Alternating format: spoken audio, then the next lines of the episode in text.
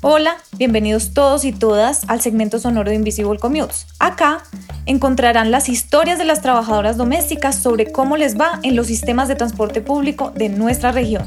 De nuevo, bienvenidos y bienvenidas.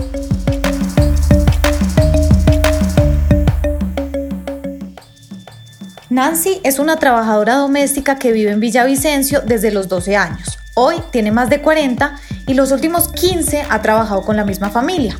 Ella nos cuenta lo que implicó el cambio de residencia de sus empleadores en términos de transporte y cómo se decidió a comprar y a manejar una moto. Aquí está su historia.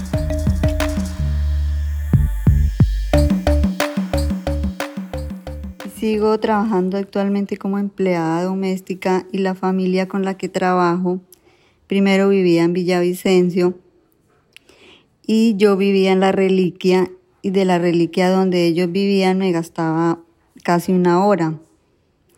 Y, me bajaba en el emporio y al llegar a, y ellos vivían en el caudal y de ahí me gastaba 10 minutos donde me dejaba la colectiva. Eh, me levantaba a las 4 de la mañana, tenía que dejar a mis hijos listos, dejar el almuerzo hecho, eh, arreglarlos para el colegio y para salir a las seis en punto porque como la colectiva se demoraba como una hora de la reliquia a donde ellos viven, que es el caudal, me levantaba muy temprano y pues duraba casi como una hora en la colectiva y donde me bajaba, que es el emporio, eh, me gastaba 10 minutos a la casa donde ellos viven.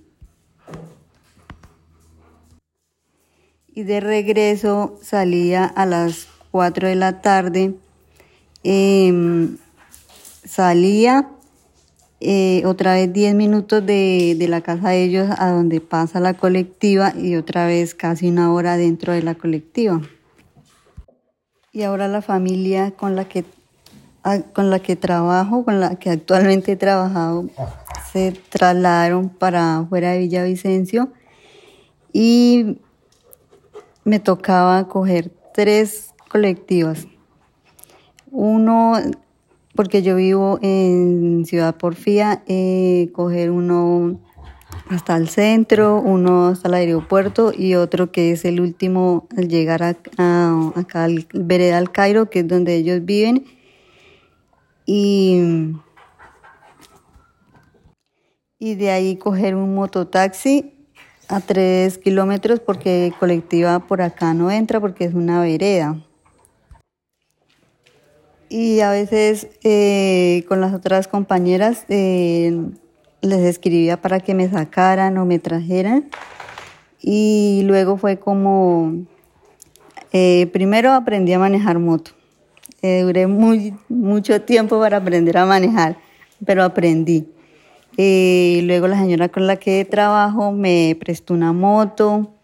Estuve con esa moto como cuatro años. Ya era, era más fácil y luego ya me pude comprar mi propia moto con la que me beneficio mucho porque ahorro mucho y llego más rápido y ya todo es más, más fácil. Muchas gracias por haber escuchado el segmento sonoro de Invisible Commutes.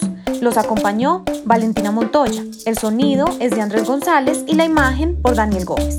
Pueden encontrarnos en la página web www.invisiblecommutes.com, en Twitter en invisiblecommutes, arroba i, rayal piso, commute, rayal piso 2 y en Instagram en Invisible Les invitamos a compartir y a donar para que nuevas trabajadoras domésticas latinoamericanas alcen su voz sobre su movilidad y su derecho a la ciudad.